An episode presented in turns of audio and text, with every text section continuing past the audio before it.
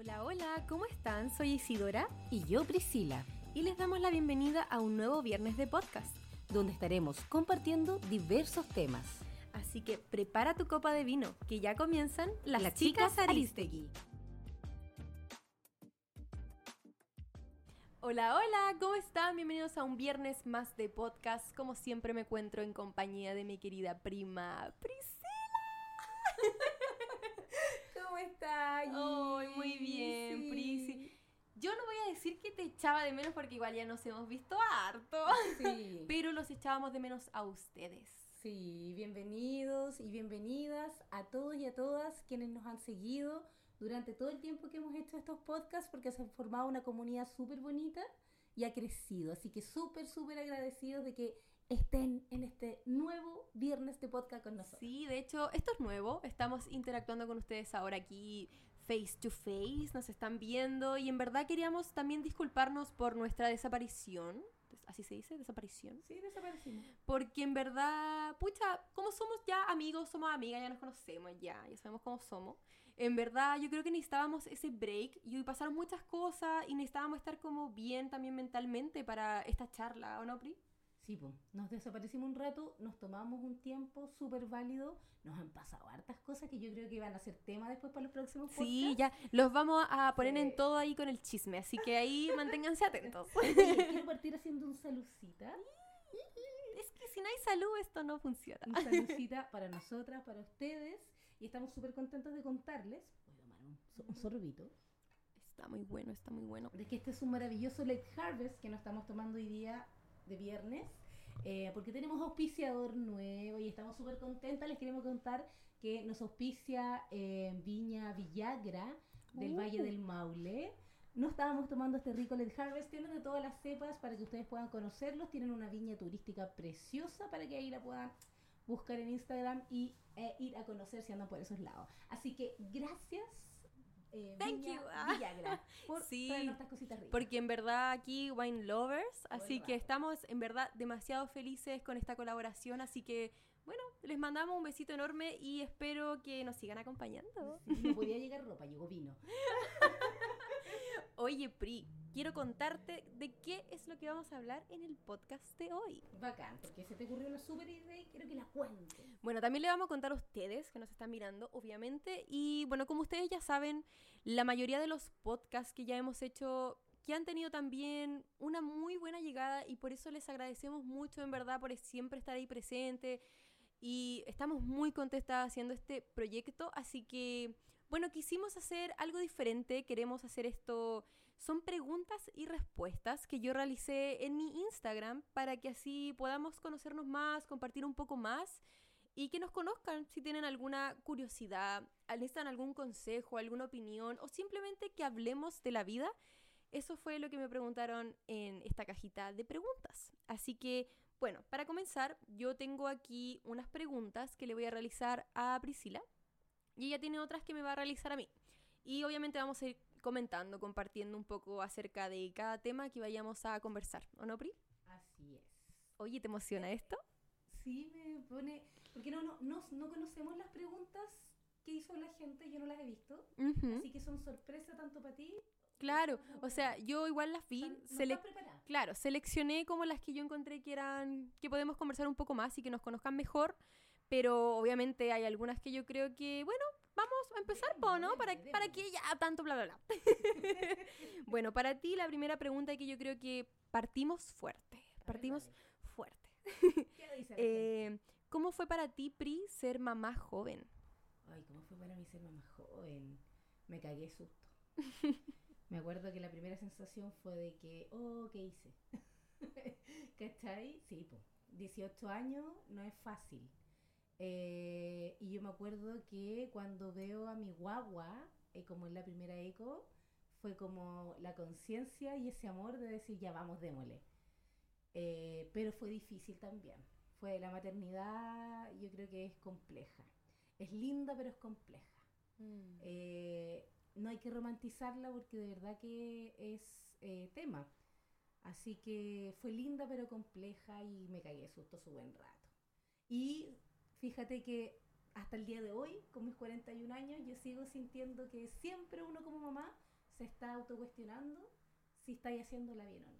Sí, yo creo que en verdad lo lindo, yo creo que cuando, bueno, yo no soy mamá, pero yo en verdad hablo como un poco generalizado, yo creo que lo lindo es cuando ya después conectas en otro ámbito con tu hijo o hija y aprendes también de esa personita.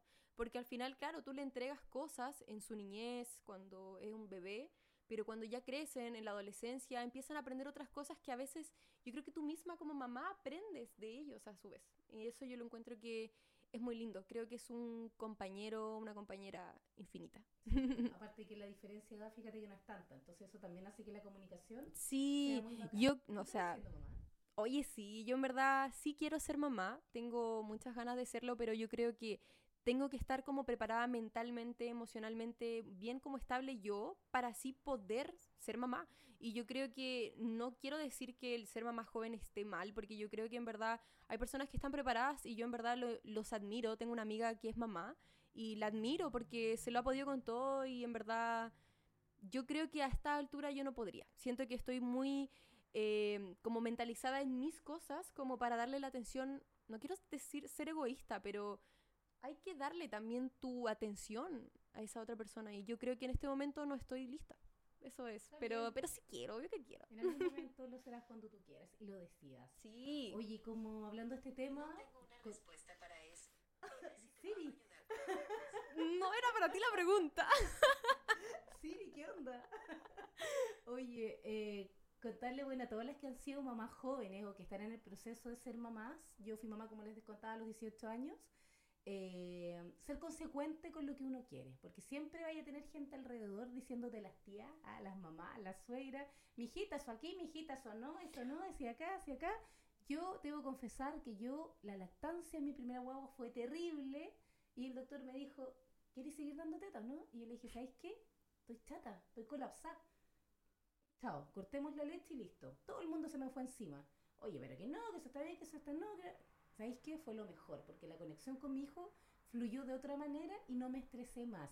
Entonces, ser consecuente, responsable, pero consecuente y no sobreestresarse, como, ay, que tengo que darle, que tengo, si es que tú sentís que ya no podís con el tema, porque las guaguas necesitan finalmente mamás sanas, mamás contentas, mm. mamás neuras. Yo creo que al final es como que si eres mamá debes seguir lo que tú sientes. Al final es como tú sabes mejor que nadie lo que... y al final, claro, nadie te enseña a ser mamá o a ser papá, pero yo creo que uno uno lo siente igual, sabe más o menos lo que quiere hacer y estás en toda tu decisión de hacerlo. Claro, lo que tu guagua necesita y lo que es mejor para ti y para él. Claro. Pregunta 2. ¡Tlan! Oye, cacharon mi micrófono, tengo que hacer, es que me fascina. Es como, es como otra galaxia. ya. Cáchate esta pregunta. Me encantan las preguntas. Momento que te mantiene humilde. No. Ya, mira. Yo creo que si vamos a hablar como de un té, yo sé que está como súper hablado, no sé, la gente de mi generación habla mucho sobre como lo que me mantiene humilde en el sentido como de cosas como tragicómicas. Y yo en verdad sí tengo muchos momentos que me mantienen humilde, que han sido cosas como, no sé, en relaciones, con amistades, pero ya si lo vamos a hablar como un poco más íntimo, más hacia adentro, como de mi corazón, yo creo que un momento que me mantiene humilde es cuando he entregado más de lo que el otro me ha dado. Y no lo hablo solamente como en una relación, también en amistad me ha pasado y en verdad creo que yo sé que también te humaniza, te hace humano, te hace persona y eso está súper bien, pero creo que me ha mantenido un poco como más en mi humildad de no haber recibido lo que yo sé que merecía en ese momento. ¿Y a ti? A mí que me mantiene humilde. Eh, ¿quién ¡Ay, qué difícil pregunta! ¿Quién hizo esa pregunta? ¿Sabéis qué? Yo te voy a contar que el origen de mi mamá es eh, huérfana. Mi mamá no es una persona, se crió en una casa, en un hogar. Por lo tanto, mi mamá siempre me inculcó mucho el tema de la humildad, del agradecimiento. Y yo por esencia, ¿sabes que soy súper humilde? Porque tengo una mamá que todo lo que tiene, nadie se lo ha regalado y se ha sacado la cresta trabajando. Ella es una mujer power. Power, power, power. Entonces eso me ha traspasado mucho a mí ser humilde. ¿Cachai? Ser humilde y siempre ser agradecido. Yo creo que el concepto de humildad y agradecimiento están súper conectados. Soy una persona súper agradecida que en general vive la vida con mucha humildad y mucho agradecimiento. Qué lindo, Bri. Me encanta. Yo creo que es como lo ves de ese ámbito que realmente es súper real, más que del ámbito que es como tragicómico, como uno en verdad eh, lo habla de repente lo que es en mi generación. Yo creo que es bonito que tú lo veas de esa forma como más de corazón. Me gusta, sí. Sí, Oye. yo soy profunda. Ay, sí, sí está tonta. Ella se hace, pero ella sabe lo que habla. ya, mira, te tengo eh, una pregunta para ti, Dale. solo para ti. Mejores y peores momentos de tu adolescencia. Qué fuerte. ¿Podría contar aquí? Oye, mira, si aquí ya nos conocemos o no, somos amigos, somos amigas, somos familia, aquí estamos entre primas, así que Mira, dale. voy a confidenciar un momento que yo creo que muchas mujeres han vivido, que no estoy sola, eh, un momento de abuso, abuso sexual en la adolescencia, cuando tenía 16 años, de una persona cercana a mi casa, no familiar, pero cercana.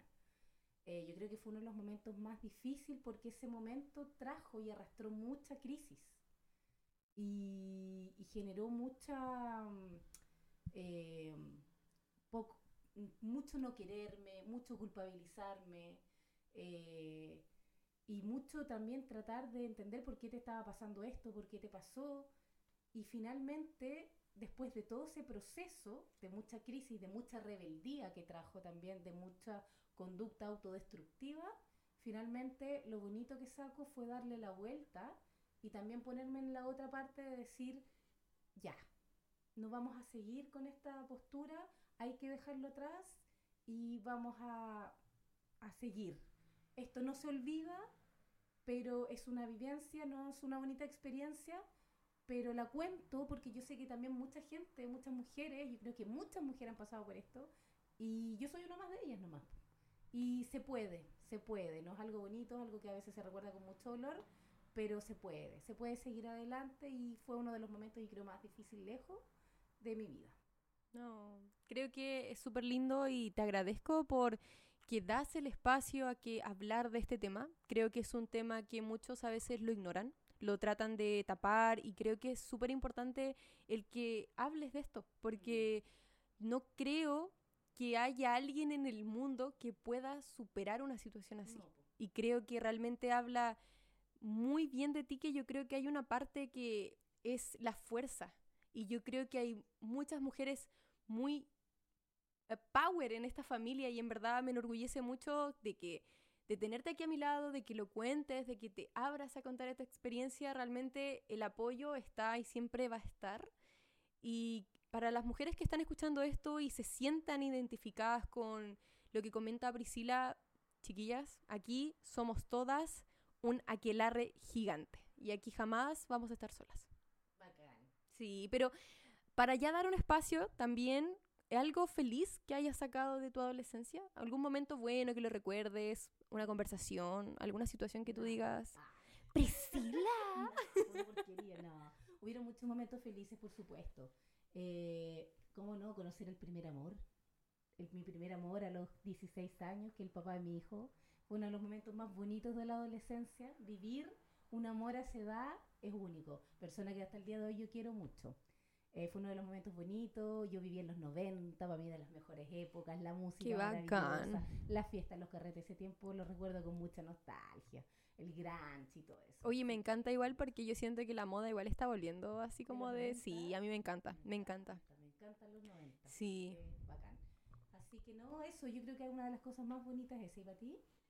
Oh, yo en verdad creo que de mi adolescencia también saco cosas bastante como crudas, pero yo creo que, bueno, yo hoy en día igual soy una persona igual emocional, obviamente, pero creo que hay una parte de mí que igual es como un poco más dura y yo creo que es por las cosas que me, pasaron en algún momento, que cometí errores quizás como en relaciones a muy temprana edad, es, situaciones que quizás yo no tomé como eh, las decisiones, elecciones correctas y que me llevaron obviamente a pasar por depresiones, mucha ansiedad, también repetí de curso, entré a un 2 por 1 pero realmente yo creo que todo lo que pasó me hace la persona que soy hoy y eso creo que también es como de lo malo, adentro está lo bueno.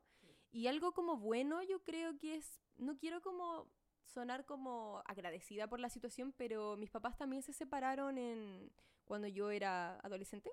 Y para mí quizás en un momento fue muy malo.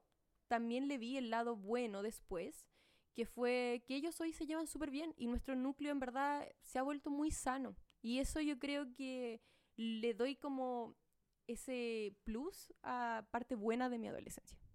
Qué buena. Si finalmente es como no quedarse pegado a las malas experiencias y seguir Sí, al final yo creo que como, como experiencia, como en general, eh, uno siempre saca como lo bueno de lo malo. Así que Sí, es cierto. Oye, pregunta para ti. O pregunta para... Sí, pues pregunta para ti. Dale, mira. ¿Qué es una amistad? A ver, ¿qué es para ti una amistad sincera? ¿La tienes? uh, no. Ah, ¿Y yo qué soy en tu vida? Mi prima me no, mira, yo creo que he tenido buenas amistades en el paso del tiempo, pero también he tenido muy malas amistades. Y creo que hay un momento en el que es difícil aún saber identificar cuándo son malas y cuándo son buenas, pero hoy sí tengo muy buenas amistades. Obviamente no las voy a nombrar, yo sé que ellas saben quiénes son. Hoy tengo una amiga muy cercana a mí, es una amiga de la universidad, y en verdad ella me ha hecho aprender muchas cosas. Y yo creo que ahí no hay nada más importante en una amistad que cuando aprendes de esa persona, cuando te hace sentir cómodo, cuando eres tú misma y no tienes que fingir ser otra persona para complacer, una persona que te suma. Yo creo que cuando en una amistad hay algo que te suma, que te hace y que te saca tu mejor lado, es una buena amistad. Entonces creo que sí la tengo. Oye, ¿y tú? Amistad, eh, fíjate que con los años uno se va quedando media sola también, pues depende, bueno, Sí, yo creo que sí. hizo que yo me quedara sola, pues imagínate 18, 19 años, toda mi amiga en la universidad y yo con la guagua, era súper mal panorama, pues, ¿cachai? Entonces ahí me di cuenta que amigas, amigas de verdad no tenía, porque, ¿cachai? Ninguna apañada a acompañar ni nada, pues. Pero fíjate que con los años yo le empecé a dar la vuelta a eso y me di cuenta que finalmente, como dices tú, todas las amigas suman. Hay amigas para todos, porque todas ocupan también un disti- una distinta eh, cosa en tu vida. Todas tienen un... en- no sé, pues hay amigas con las que la pasáis súper bien y podéis tener otra amiga que a lo mejor es la que te escucha y te da súper buenos consejos, pero no lo pasáis tan bien porque con la otra lo pasáis súper bien y es con la que bailáis y con la que te desahogáis y con la que te volvís loca y otra ocupa otro lugar. Ojalá poder mezclarlas, dices Ojalá tú. que fueran todas en una, pero fíjate que yo tengo de esas amigas así y somos de estas amigas que entendemos ya a mi edad, que ya a veces todos tenemos nuestra vida, todas estamos cargando nuestras mochilas, a veces entendemos que no nos estamos llamando constantemente, pero ¿sabéis lo que las hace buenas? Cuando yo soy capaz de llamarla y decirle, amiga, sé que estoy mal, y ella está. No importa si no nos vemos tanto y si no hablamos, y ella está. Mm. Y me dice, loca, vente para acá, a comer, a almorzar, ¿qué te pasa? El estar, independientemente si no estamos siempre, porque todo con la vida ajetreada que tenemos es complejo. Claro. Así que yo creo que esa es una buena amistad o un buen concepto nuevo de la amistad, porque la verdad que la amiga así como súper incondicional y como así todo el tiempo es como complejo, es difícil. Sí, yo igual creo que no es como una parte de ser como egoísta, sino es como creo que esa persona tiene su vida, tú también tienes tu vida. Entonces, al final yo creo que claro, es como difícil encontrar un tipo de amistad así, pero a, a cierto punto yo creo que sí hay. Sí hay, pero obviamente Sí. no a un, a un momento como súper exagerado, pero de que hay las que están que tú sabes que están ahí cuando tú las necesitas, sí. Exacto. Yo tengo mis amigas que yo sé, por ejemplo, que no hablo siempre con ellas, pero yo sé que si las llamo, están. Y yo sé cuáles son. Mm, Ya. Pregunta. Ay, no, yo tengo una para Ah, ¿tú ti. una para? Sí, esto ya se está volviendo confuso. Vino, vino. Eh, Pri, ¿tú te consideras una persona más mental o emocional? No sé. No sé, yo creo que emocional. ¿Sí? Sí, yo creo que soy más emocional. Todo así todo el rato. Porque digo que no sé. Sí, sí. Obvio que lo sé. No, yo actúo mucho más por las emociones, definitivamente. O sea, yo puedo pensar algo, pero a mí el corazón me tira. Y si el corazón, la guata me dice y me vibra y me dice que esto tiene que ser así, yo no puedo, aunque trate de pensar otra cosa, de, de ser fría mentalmente. No, no, no. Todo el rato emocional. No. Sí, ¿y tú? O yo creo que hubo un momento en el que fui súper eh, emocional, pero hoy creo que soy un poco más mental. Ya. Porque en verdad a veces como que velo por lo mejor para mí de una manera como súper fría. Como que a veces no significa que yo sea egoísta o algo así, pero lo pienso con la mente así como, si sufro, me da igual, sufro. Es como, me da igual, yo quiero esa decisión y si es la mejor decisión que yo voy a tomar, creo que, bueno, voy a perrar, pero como que trato a veces de ver las cosas de una forma súper fría. Hay veces que sí me han ganado las emociones, pero creo que al final siempre termino yéndome por el lado como ya más mental. ¿En serio? Sí, yo creo que sí. Pero yo creo que ca- cada uno al final como que enfrenta las situaciones como de, de una forma diferente. ¿Y Pero calculadora? no, yo creo que en verdad es como el ver el beneficio también hacia mí, hacia, hacia mi persona también. Pero obviamente sí he sido emocional, pero al final cuando uno termina escogiendo como la emocionalidad ante situaciones como de situaciones fuertes, yo creo que uno a veces puede salir un poco más herido. Sí, pues y ahí hay gente que en realidad hace lo que tú decís. Es como, ya, ¿qué me conviene? Esto, esto, esto va a pasar, ya, chao. Y toma la Sí. decisión. Y no se queda mucho. Yo sé que yo duele al final, obvio. Cualquier decisión que uno vaya a tomar va a doler si es como una decisión difícil, pero yo creo que siempre eh, al final uno lo logra sanar. Yo Mm. creo que el humano, el ser humano es fuerte, entonces yo creo que sí se logra.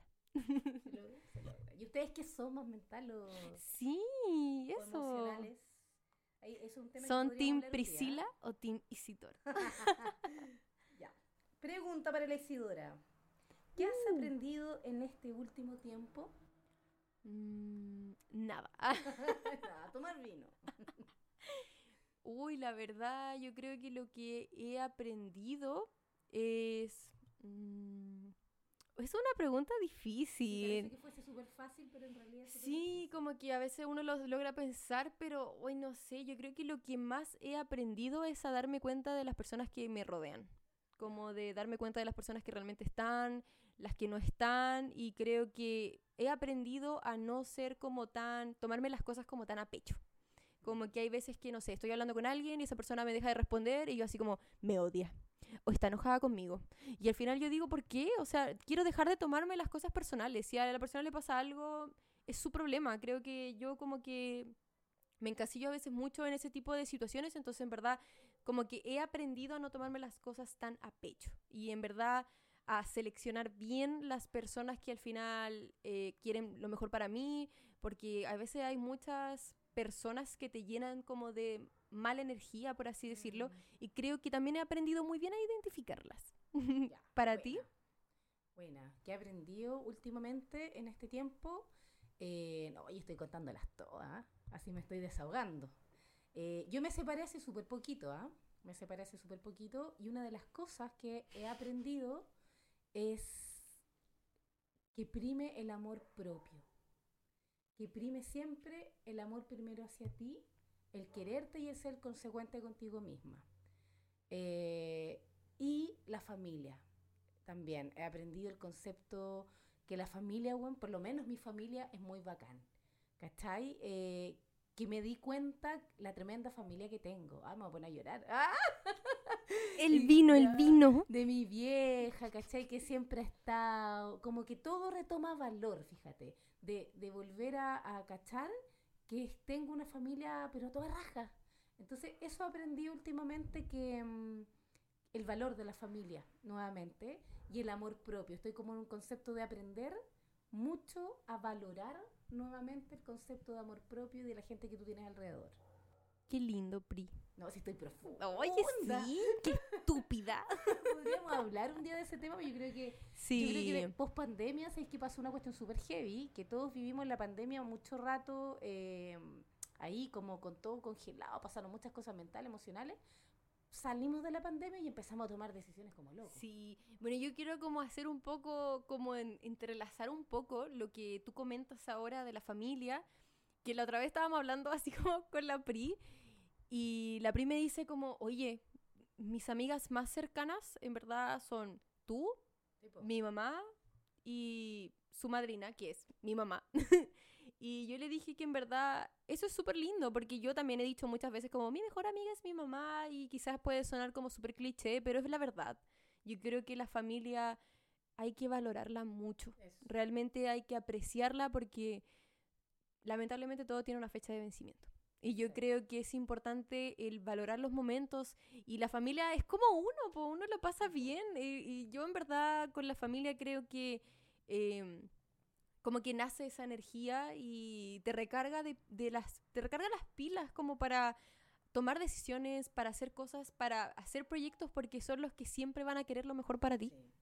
Quien- quienes tienen una bonita familia, aprovechenla, quiéranla, eh, refuercen ese valor, porque hay familias de mierda también, si estamos de acuerdo. Sí, Pero la que nosotros por lo menos tenemos, yo creo que mucha gente tiene buenas familias, refuercen ese valor de la familia, quiéranlo y aprovechenlo, sí, eso. ¿cierto?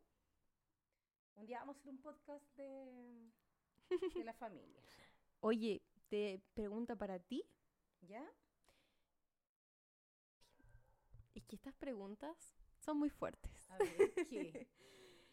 ¿Avanzar es fácil para ti? ¿En qué sentido y cómo lo logras? ¿Avanzar es fácil? No. Yo creo que avanzar es una de las cosas más difíciles que hay. Eh, por lo menos para mí, ¿cachai? Eh, complicado porque uno está en cambios constantes. Y en esos cambios hay mucha, mucho miedo. Está la vieja Lora acá, que es esa, ese, ¿cachai? La, la vieja la azotea, que está aquí metida, que siempre te está boicoteando y no te deja avanzar. Y, y eso pega, po, para mantenerte en la zona de confort. Entonces, cuando uno quiere avanzar, cuesta, cuesta mucho desligarse del miedo, del salir de la zona de confort, donde esté. Trabajo, relaciones de pareja, relaciones tóxicas de amistad. Cuesta avanzar, mucho, mucho. Yo creo que eso la gente lo, lo sabe, que, que lo, vive a constante, que no es algo fácil tomar decisiones. Muchas veces sabemos que, que estamos en un lugar mal, lo estamos pasando como la mierda, estamos en una zona de confort como la mierda, pero es nuestra zona de confort, ¿cachai? Y estamos acostumbrados a ella y no nos deja avanzar. Yo creo que avanzar es de valientes y es una de las cosas más difíciles eh, de hacer, porque el avanzar genera cambio y el cambio es incómodo porque trae dolor. Te incomoda y no hay anestesia Sí. en cómo vivirlo, porque te vaya a mamar un rato Sales completamente de tu rutina al final. no, y, y no hay cómo mamársela, porque finalmente la, la- el dolor está, esa incomodidad está, y no tenéis cómo, eh, cómo, cómo hacerle el quite, ¿cachai? Entonces el cambio y el avance es para valiente y es para gente que realmente quiere, que se esté queriendo, yo creo. Así que yo creo que avanzar y por lejos es una de las cosas más difíciles que a mí me ha tocado y, y, y que es difícil, que es difícil. ¿Y a ti? Yo creo que en verdad como que aún me cuesta eh, salir de situaciones que me mantengan como en mi zona de confort, de situaciones rutinarias. Me cuesta mucho. Soy como súper igual como... No quiero contradecirme con lo que había mencionado antes de que soy más mental, pero es cierto eso que tú mencionas. Cuando uno ya está eh, metido hasta el fondo, hasta ya la cabeza en una rutina, en una zona de confort, es difícil salir porque empiezas como desde cero desde cero a formar otras cosas, a conocer otras personas o a hacer otras cosas que en verdad te llevan a querer volver a eso. Es Todo como rato. una eh, relación de abstinencia con la situación que estás tomando la decisión.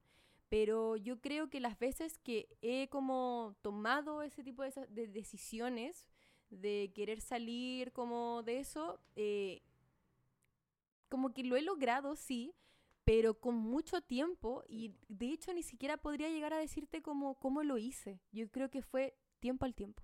Todos tenemos tiempos distintos. También es importante acompañar en Sí. esos procesos, no presionar ni apurar, Claro. ni mucho menos menoscabar a la persona porque los cambios Sí, son complicados. Porque de hecho yo recuerdo como situaciones que yo viví que las superé hoy, pero no tengo idea a veces cómo lo hice. En verdad me enorgullece de mí, pero yo creo que no hay como una respuesta. Yo creo que es simplemente sentirlo. Sentirlo, vivirlo y, y la vida al final es realmente es tiempo al tiempo. Y el miedo, si da mucho miedo el avanzar, Sí. porque hay mucha incertidumbre. Necesitas como que alguien como que te tira a la piscina, así Todo como que te tiempo. des empujón, así como, ya voy a nadar, ¿eh? Sí, y uno genera resistencia Sí. todo el rato. Ahí encanta, me encantaría saber qué es lo más difícil de avanzar que ustedes han vivido. Porque yo sé que no es algo fácil. Sí, escríbanos. conocer las experiencias de ustedes y poder hacer a lo mejor un podcast contando un poco la experiencia también de ustedes. Sería como súper interesante. Obvio. ¿Cierto? La pregunta para la Isadora. ¿Cómo te digo yo, Isadora? Mira, ¿renunciarías a un trabajo por salud mental? de todas maneras. Yo creo que he trabajado mucho en mi salud mental en un largo tiempo. ¡Ah! yo también me voy a la profunda, po. no, mira, yo creo que como había mencionado en la pregunta mucho más anterior sobre mi adolescencia, eh, pasé un periodo muy mal emocionalmente.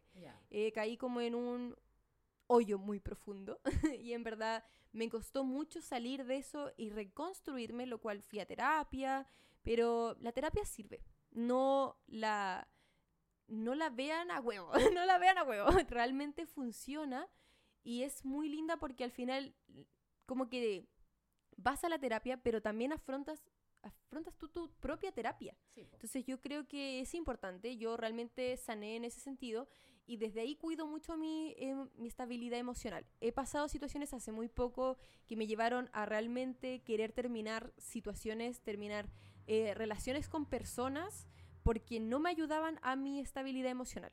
Y yo Ya. creo que hoy cuido demasiado mi estabilidad emocional porque creo que no hay nada más importante. No quiero volver a caer en ese agujero. Realmente cuando lo viviste, eh, sabes tener mucho cuidado con la gente que realmente quiere proteger eso en ti. Y yo creo que si algo, no quiero decir algo tan mínimo, pero si hay algo que no me está haciendo sentir bien como un trabajo, a pesar de que quizás fuera el trabajo de mis sueños y yo realmente lo estoy pasando muy mal, creo que si no tengo estabilidad emocional, no tengo nada. Entonces Mm. yo creo que es importante. ¿Y para ti? Mira, yo de hecho lo hice.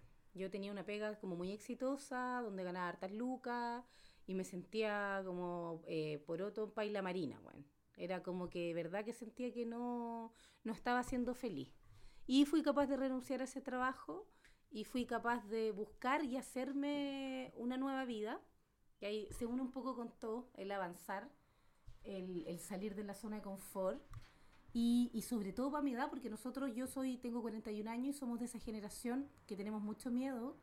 Y esa generación como que te decían siempre, mi hijita, estudie, si usted no estudia no es nada, eh, haga carrera en el trabajo. No, el trabajo, como usted se va a ir del trabajo, si el trabajo es todo, se va a morir de hambre. Y siempre con, con el miedo, con el miedo, con el miedo al trabajo. Y a mí algo que me encanta de las generaciones de ustedes es que son generaciones valientes.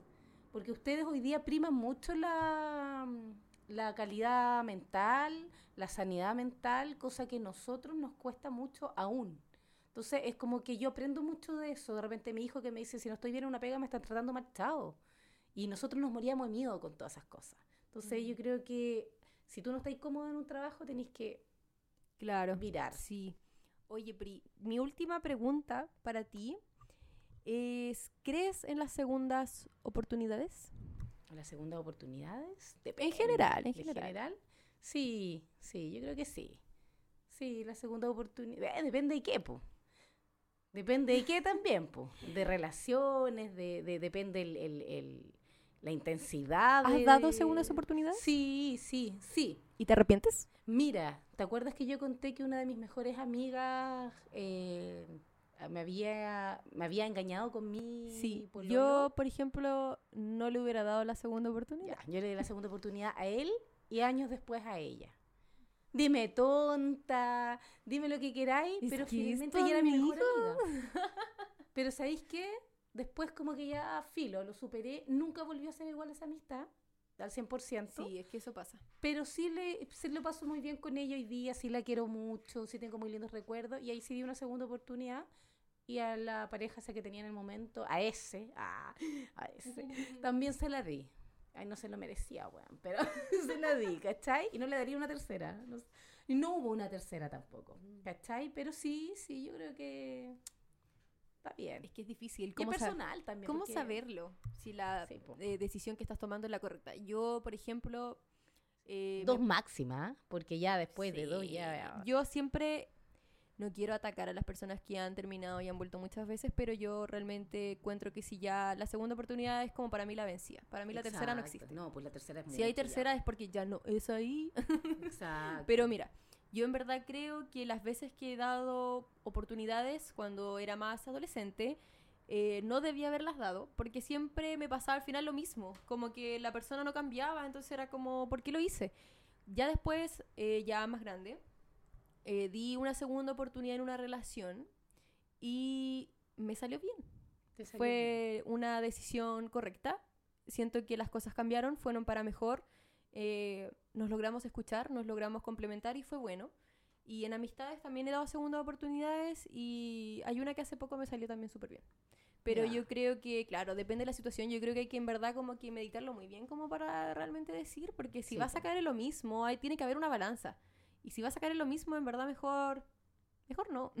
Claro, sí, es verdad. Yo creo que uno tiene que ser ahí consecuente con lo que uno siente si realmente quiere o no quiere dar esa segunda oportunidad. Exacto. ¿Cachai? Así que sí, a mí me encantaría saber también si la gente da segundas oportunidades. Eso sí, bueno, como saben, oportunidades. siempre ya para ir finalizando este capítulo que realmente fue súper entretenido, yo lo pasé súper bien. Sí. Bueno, nosotros siempre aquí con nuestro vinito.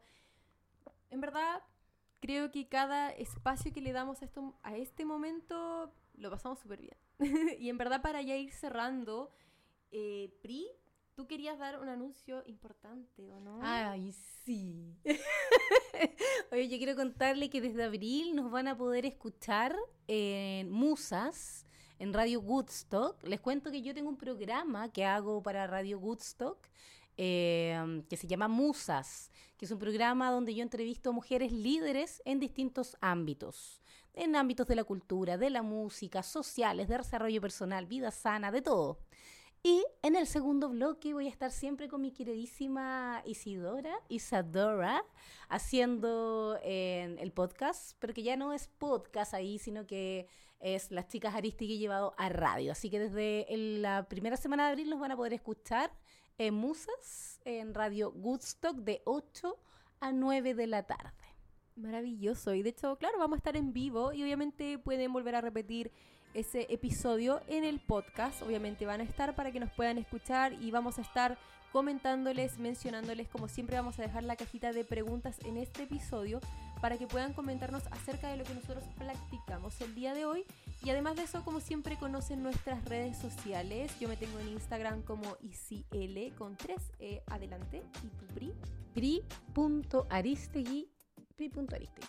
Iba a decir- Así nomás. Iba a decir como mi mail. ¿Sabéis lo más bacán de poder estar en radio y estar en vivo? Es que vamos a poder interactuar.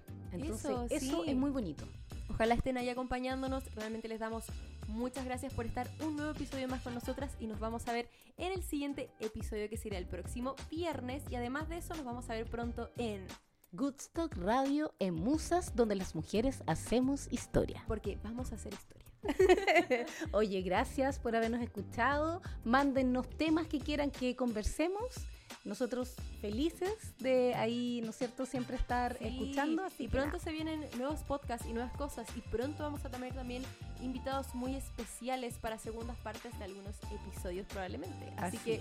para que estén atentos, nos vamos a ver el próximo viernes. Les mandamos un beso gigante y nos vemos el próximo viernes. Chao, chao. Chau.